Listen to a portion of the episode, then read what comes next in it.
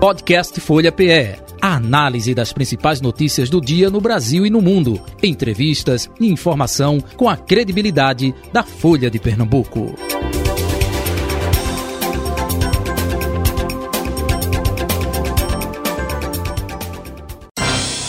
Folha Política. Aqui no estúdio da Folha FM, deputado federal reeleito pelo PL, Fernando Rodolfo. E também Participando dessa entrevista, subeditora de política da Folha de Pernambuco, Carol Brito, e o repórter de política da Folha, Edson Mota. Deputado Fernando Rodolfo, seja bem-vindo, obrigado por ter vindo aqui ao estúdio da Folha FM. Eu que agradeço desde já a presença, aliás, o convite de estar aqui, é, presente mais uma vez, participando é, desse importante espaço né, de comunicação com o ouvinte pernambucano, para a gente poder falar um pouco sobre o cenário da política que a gente está vivendo nos dias de hoje.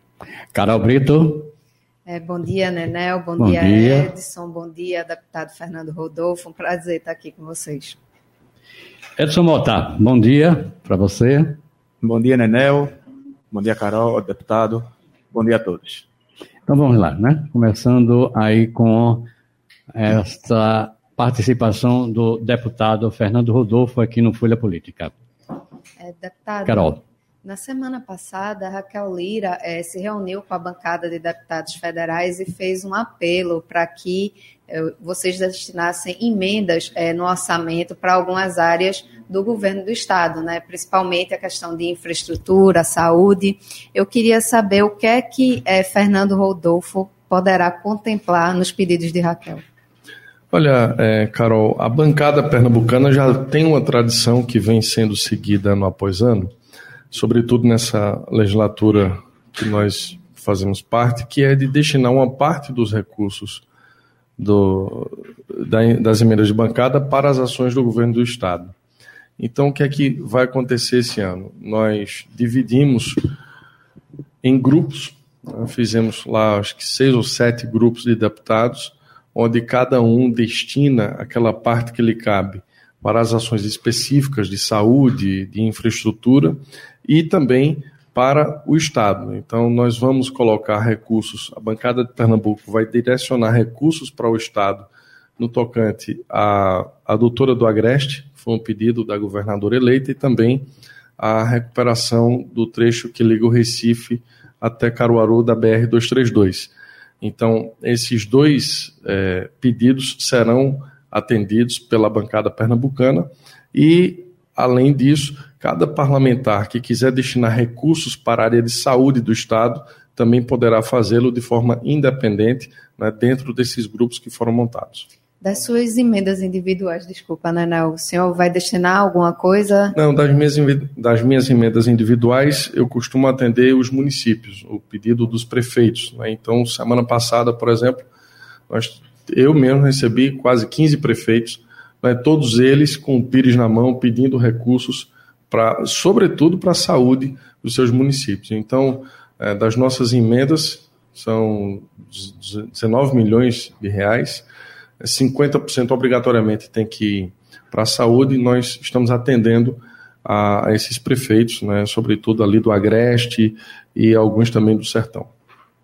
Lembrando que você pode acompanhar ao vivo essa transmissão pelo canal do YouTube da Folha de Pernambuco, pelo Facebook da Rádio Folha FM e pelo Instagram, arroba Rádio Folha P. Edson Mota. É... Como é que o senhor vê a Câmara Federal, trazendo um pouquinho uma discussão a nível nacional com a eleição do, do ex-presidente Lula, como é que o senhor espera a sua atuação na Câmara ou a, sua, ou a do seu partido de uma forma é, geral nos próximos quatro anos? Olha, eu acho que o, o Congresso Nacional fica muito fortalecido né, com essa gestão aí do ex-presidente Lula, agora presidente eleito. Por que penso isso? Porque o presidente Lula não terá maioria nem na Câmara nem no Senado. Então, isso vai obrigatoriamente forçar um diálogo mais constante com as bancadas dos partidos na, nas duas casas. O meu partido, o PL, já declarou que vai ser oposição. mas vai votar favorável naquilo que for bom para o país. A exemplo dessa discussão aí da PEC. Né? Nós já temos essa sinalização do presidente Valdemar de que o PL votará favorável, caso realmente se comprove que é a única forma para se garantir o pagamento do auxílio de 600 reais. Então, é, diálogos acontecerão. Né? Acho que ah, o Congresso sai fortalecido, ficará mais fortalecido, será protagonista dos próximos quatro anos, porque o presidente Lula, mesmo tendo sido eleito com a maioria dos votos, mas não terá vida fácil para aprovar aquilo que ele quer aprovar. A última palavra é do Congresso Nacional. Sempre foi assim, eu dizia isso na campanha. O voto mais importante que alguém pode dar na urna é o voto de deputado federal e de senador, porque no Brasil a última palavra é do Congresso Nacional. E ainda mais agora, quando nós temos um presidente que não tem maioria formada nas duas casas. É como é que o senhor vê a posição do seu próprio partido? Porque há uma ala ali que é, é, bastante ligada com o bolsonarismo, né? E é uma ala, vamos dizer, um pouco mais radical, uhum. mas há uma ala é, mais, flexível. mais flexível, né? Como é que o senhor vê o posicionamento do PL para os próximos anos? Olha, eu acho que o, o, o PL, como todo partido, vai ter aí uh, o seu protagonismo fortalecido, mas também terá seus problemas internos que serão resolvidos com o tempo. Né? A gente, como você disse, o, o, tem uma, uma, uma, uma tropa lá dentro do partido que é muito ligada a Bolsonaro. São esses deputados que foram eleitos na onda Bolsonaro, né? principalmente os de primeiro mandato agora mas tem aqueles deputados que têm uma experiência maior já no parlamento, que entendem o que é o diálogo é, e a necessidade do diálogo para se aprovar determinada matéria. Então, é, eu penso que dentro do partido poderá sim ter essa divisão, mas nada que venha comprometer o resultado geral, porque nós temos um alinhamento muito forte com o presidente Valdemar e o presidente Valdemar tem um alinhamento com o presidente Bolsonaro. Então, no fim de tudo, eu acho que esses problemas serão resolvidos com, sem, sem muita dificuldade. Deputado, é, o senhor tem um alinhamento, uma, uma admiração muito forte pelo governador Tarcísio, lá de São Paulo. Né? Nas suas uhum. redes sociais tem muito uhum. vídeo do senhor apoiando. Uhum. É, é, na sua análise, o senhor, o senhor vê o nome dele como um, uma pessoa natural a uma eventual é, disputa a presidência em, em, em 2026? Olha, eu acho que o caminho natural do PL em 2026 é Jair Messias Bolsonaro, mais uma vez. Inclusive, isso já foi colocado é, pelo nosso presidente Valdemar.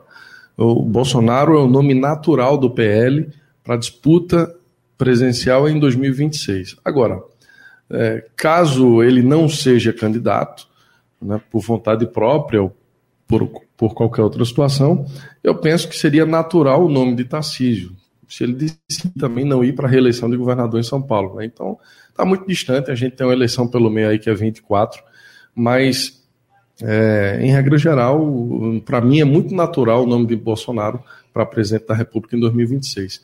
É o maior cabo eleitoral que nós temos, é um cabo eleitoral de 58 milhões de votos, né? não, não atingiu a maioria dos votos aí por questões pontuais, é, que surgiram principalmente na reta final da campanha, aquele episódio de Roberto Jefferson deve ter atrapalhado bastante. Não temos a dimensão ainda do quanto atrapalhou o episódio de Carla Zambelli, de Carla, mas é, veja que foi uma eleição muito disputada, sim. uma eleição muito acirrada, e é natural que Bolsonaro seja candidato novamente em 2026. É, lembrando, inclusive, que Tarcísio ele é do Republicanos, né? Ele não está no PL. Ele né? não está no PL, Carol, porque o Valdemar da Costa Neto, antes do Bolsonaro vir para o PL, ele já tinha firmado compromisso em São Paulo. Né? E Valdemar é conhecido em Brasília por um homem de palavra. O PL é presidido por um presidente que tem palavra que cumpre aqueles acertos que são feitos. E ele disse ao Bolsonaro: olha, nós vamos ter problema em São Paulo porque eu já dei a palavra ao PSDB. Então, lá nós não podemos ter candidato próprio. Foi aí que, que Tarcísio migrou para os republicanos. Agora, deputado, sobre o, comando do partido aqui em Pernambuco. É, hoje o partido é, tem a liderança de Anderson Ferreira, né, que foi uhum. candidato ao governo do estado, mas chegou a ter algumas especulações de que Gilson Machado poderia aí reivindicar o comando do partido. É, como é que o senhor vê essa situação do PL aqui no estado? Pode haver uma mudança? Eu acho que a chegada de Bolsonaro e de pessoas ligadas muito é, próximas a, a, Bolsonaro foram aquisições importantes para o PL em Pernambuco. Mas não vejo a menor possibilidade hoje do PL sair da presidência de Anderson Ferreira. Né? Anderson tem construído o partido de uma forma muito profissional. Né? O PL tem crescido a cada eleição em Pernambuco. Ele tem uma afinidade muito grande com o Valdemar da Costa Neto. Né? Tem o nosso apoio, tem o apoio do deputado André Ferreira, não vejo razão nenhuma para se falar em mudança do comando do, do PL aqui em Pernambuco. O PL está muito bem presidido por Anderson Ferreira e penso que vai continuar assim por muito tempo ainda. O deputado, é, é o senhor é natural lá de Caruaru, é Garanhuns. Garanhuns, desculpa. Garanhuns. E aí aquela região ali do Agreste, ela teve alguns nomes de destaque que tentaram é, concorrer uhum. à Câmara e não teve sucesso. Qual o segredo? Eu, veja bem, eu sou natural de Garanhuns, mas hoje moro em Caruaru né, e tenho minha, minha, minha base formada em Caruaru. Caruaru, por exemplo, tinha três deputados estaduais, dois federais, Vonem e eu. Aí tinha lá Tony Gel, Lessa e Zé Queiroz. O que acontece, Edson, é que esse sistema de eh, de 2022, o sistema eleitoral, a regra do jogo foi muito dura. Mas se você fizer uma conta rápida aí, você vai ver o que aconteceu em relação a 2018. Em 2018, eu disputei a eleição lá praticamente contra um candidato só, que era Vônia Queiroz, ali a gente disputando o mesmo voto da terra. Hoje, em 2022, nós tivemos, além de Ivone, mais 10 candidatos. Então foram 12 ali da terra. Veja que o voto se espalhou, se pulverizou entre essas outras candidaturas. E isso foi muito ruim. Um partido que não conseguiu fazer chapa, como o caso do, do, do PDT, e aí perdeu logo duas cadeiras, a de Ivone e a de Zé Queiroz aqui, porque não atingiram, não conseguiram atingir o consciente eleitoral. O sistema obrigou que os partidos que queriam disputar a eleição formassem chapa.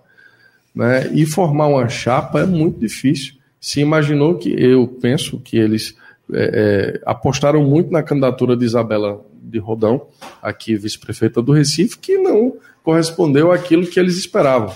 Né? Então, na hora que abriram as urnas, faltou voto. Mesma coisa é, aconteceu lá com o Tony Gel, com o deputado delegado Lessa, que sofreram as consequências desse sistema. Não foi por falta de voto que eles perderam a eleição, porque todos foram bem votados. Acontece que os partidos onde eles estavam não conseguiram atingir o consciente para eleger todo mundo. Esse foi o grande problema do, desse sistema que nós aprovamos aí de federação lá. E, deputado, o senhor falou bastante sobre o fortalecimento do PL, né?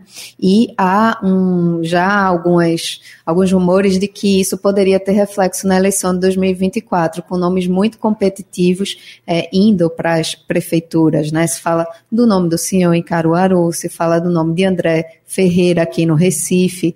É, o partido também deve disputar em Jaboatão uhum. novamente. Como é que o senhor vê esse projeto do partido? Se o senhor pode ser esse nome lá em Caruaru? Natural Veja bem, é o, a gente está falando aqui hoje do maior partido do Brasil.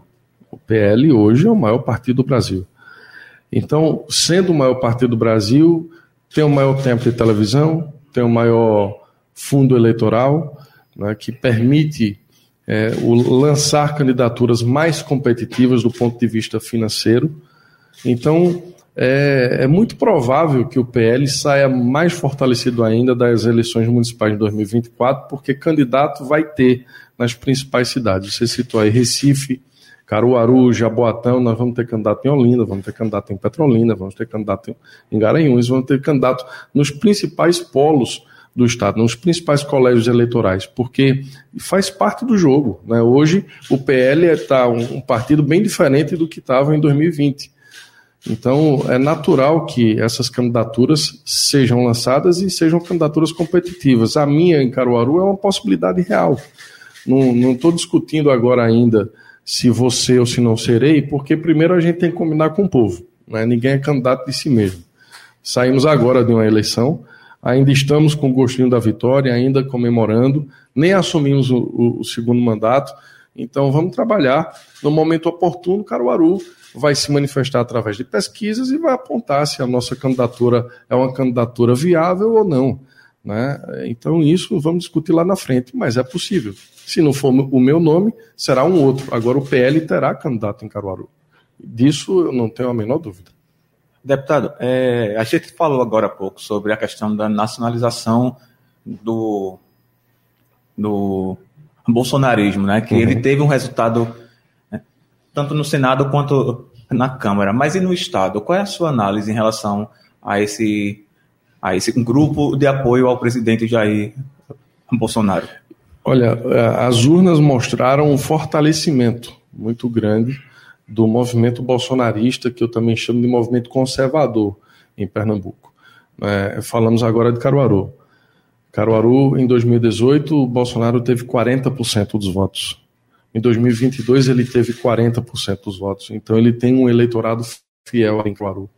É, é, naquela região. Santa Cruz, Toritama, é uma região muito conservadora. Agora, quando você vai descendo ali para o Agreste Meridional, você já começa a ter dificuldades, dada a ligação muito forte daquela região com o presidente Lula, que é natural lá, de Caetés e Garanhuns, né? Então, isso vai dificultando. Mas aqui na metropolitana, por exemplo, eu vejo que há um fortalecimento uma consolidação, o que é o, que é o principal. É você conseguir consolidar aqueles números, consolidar aquele movimento, consolidar aquele eleitorado. E, eu penso que Bolsonaro conseguiu isso aqui.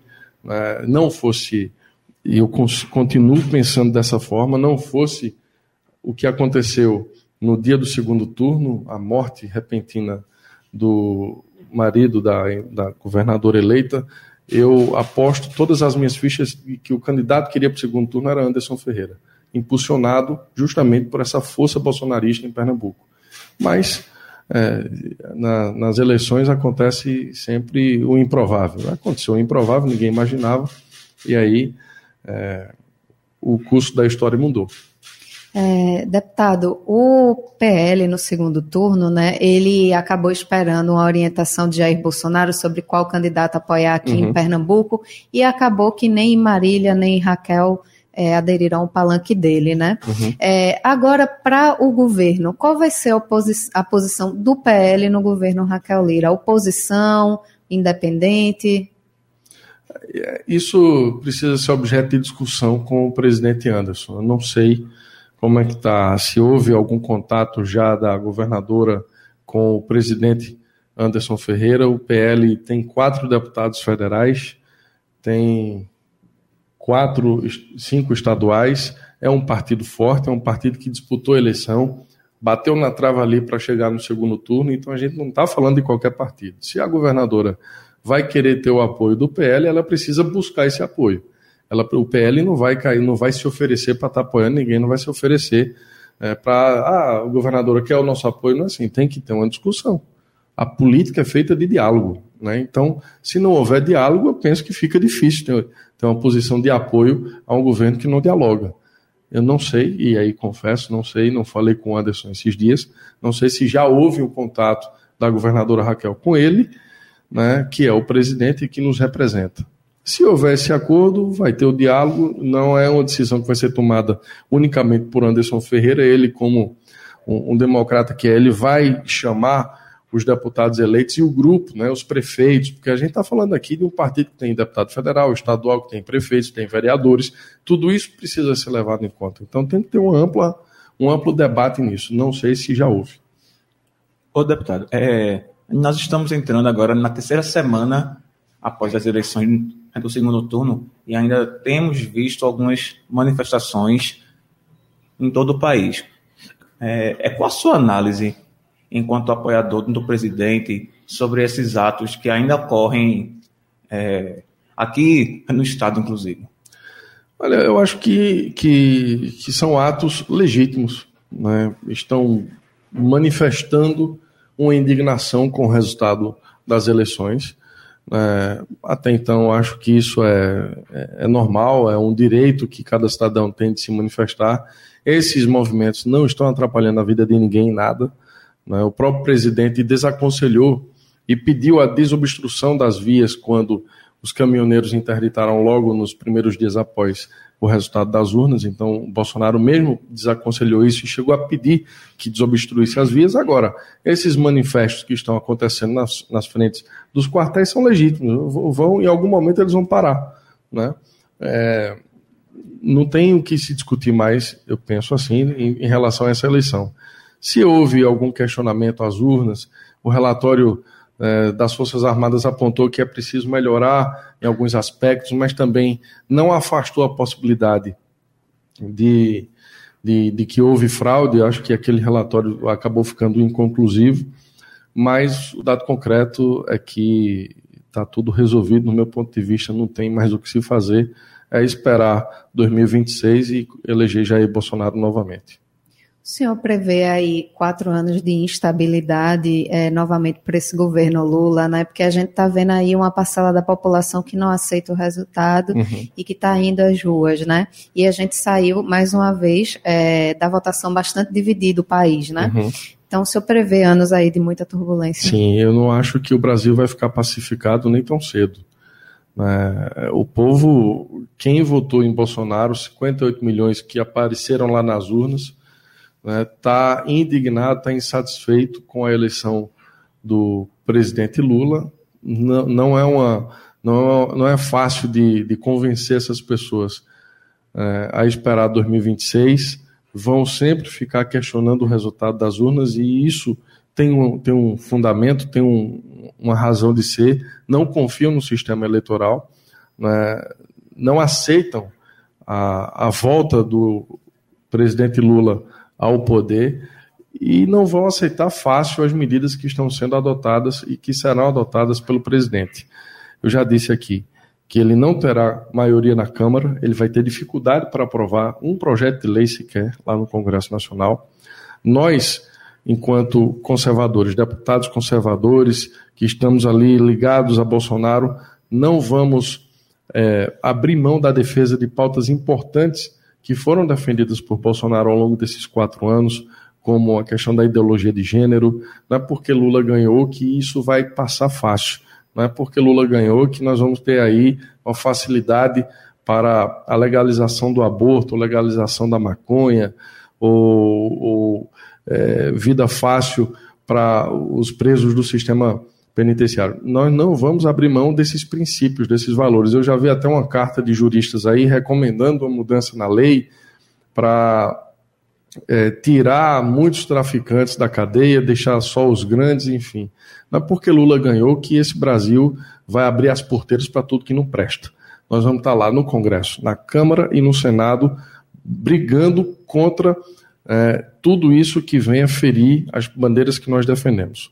O PL tudo indica, terá o presidente do Senado. Né, o presidente do Senado deverá ser um senador do PL, num acordo para que Arthur Lira seja reconduzido à presidência da Câmara com o nosso apoio. Então, não Lula não terá vida fácil né, para fazer o que quer nesse país. E nós, do lado de cá, teremos do nosso lado a força de 58 milhões de brasileiros, a metade da população brasileira estará nos dando essa retaguarda em tudo que nós fizermos no Congresso Nacional. Tem uma discussão, é, até na semana passada, sobre um eventual apoio do União Brasil ao, governo Lula em troca é, de, um, de um incentivo, de um apoio a uma eventual candidatura à presidência do Congresso do, no deputado Milton é, Bivar. Isso meio que não Luciano Bivar. Luciano, desculpa. É, isso meio que não atrapalha os planos do PL a nível nacional, não? Não, penso que não. É normal que essas conversas aconteçam, surjam agora às é, vésperas de uma eleição de presidência da Câmara. O, o, ambiente hoje no Congresso Nacional, o ambiente hoje na Câmara dos Deputados é de reeleição para Arthur Lira. Né? O ambiente é esse. Agora, se vai acontecer uma mudança daqui para lá, vejam só, uma eleição de presidente da Câmara não se decide da noite para o dia como é uma eleição de vereador. Né? O que aconteceu ali com o Severino Cavalcante foi um ponto fora da curva.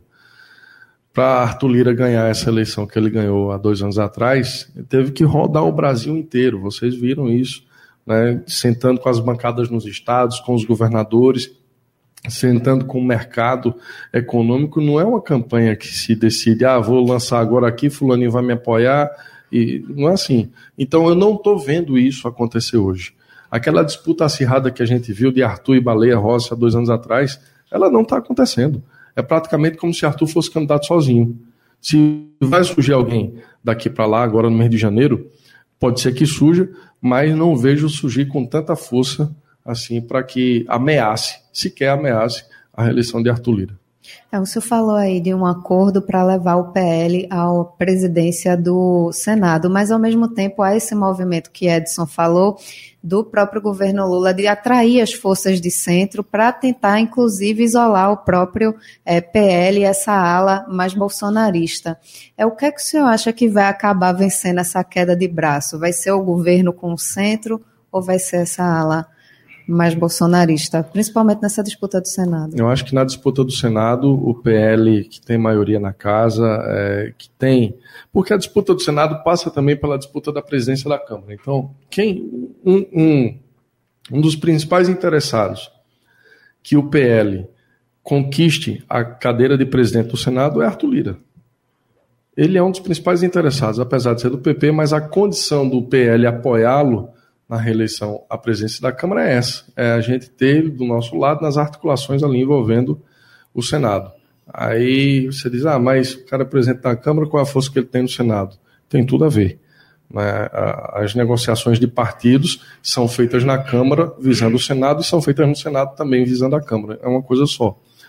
Então, eu não tenho é, preocupação com relação a isso. Não vejo como o PL não ter a presidência do Senado na, nas eleições vindouras. Quem seria esse nome? É, o nome está sendo discutido ainda internamente. O presidente Valdemar ainda não, não abriu esse nome para a gente, mas com certeza deverá ser um senador próximo a Bolsonaro, né, um bolsonarista. Eu, eu não. Não seria não alguém mais moderado, então, né? Para tentar conquistar esses votos de É possível também que seja. Né? Alguém, por exemplo, a gente tem ali um, um, um Rogério Marinho, né? poderia ser um nome, é um cara que é bolsonarista, mas é da política, é mais moderado, tem um jogo de cintura. É possível que seja. Né? Então, muitas águas vão rolar daqui para lá. A, a capacidade de articulação de Valdemar da Costa Neto é impressionante. Né? Você vê que ele vem crescendo o partido a cada eleição, a ponto de hoje ser o maior partido da Câmara. Então ninguém consegue fazer do seu partido o maior partido do, do Congresso Nacional, tanto na Câmara e no Senado, se não for bom de articulação. É uma questão de honra para a Executiva Nacional do PL ter a presidência do Senado, e eu tenho certeza que nós vamos conseguir. Ok. Nós queremos então agradecer a presença do deputado Fernando Rodolfo aqui no estúdio da Folha FM e até uma outra oportunidade. Eu que agradeço, Nené, é um prazer estar aqui mais uma vez com vocês, deixar aqui um abraço para minha amiga Marise Rodrigues e para todos os ouvintes que nos acompanharam até aqui pelo rádio também, pelas redes sociais. Obrigado, Carol, obrigado, Edson. É final do Folha Política. Folha Política. Podcast Folha PE. A análise das principais notícias do dia no Brasil e no mundo. Entrevistas e informação com a credibilidade da Folha de Pernambuco.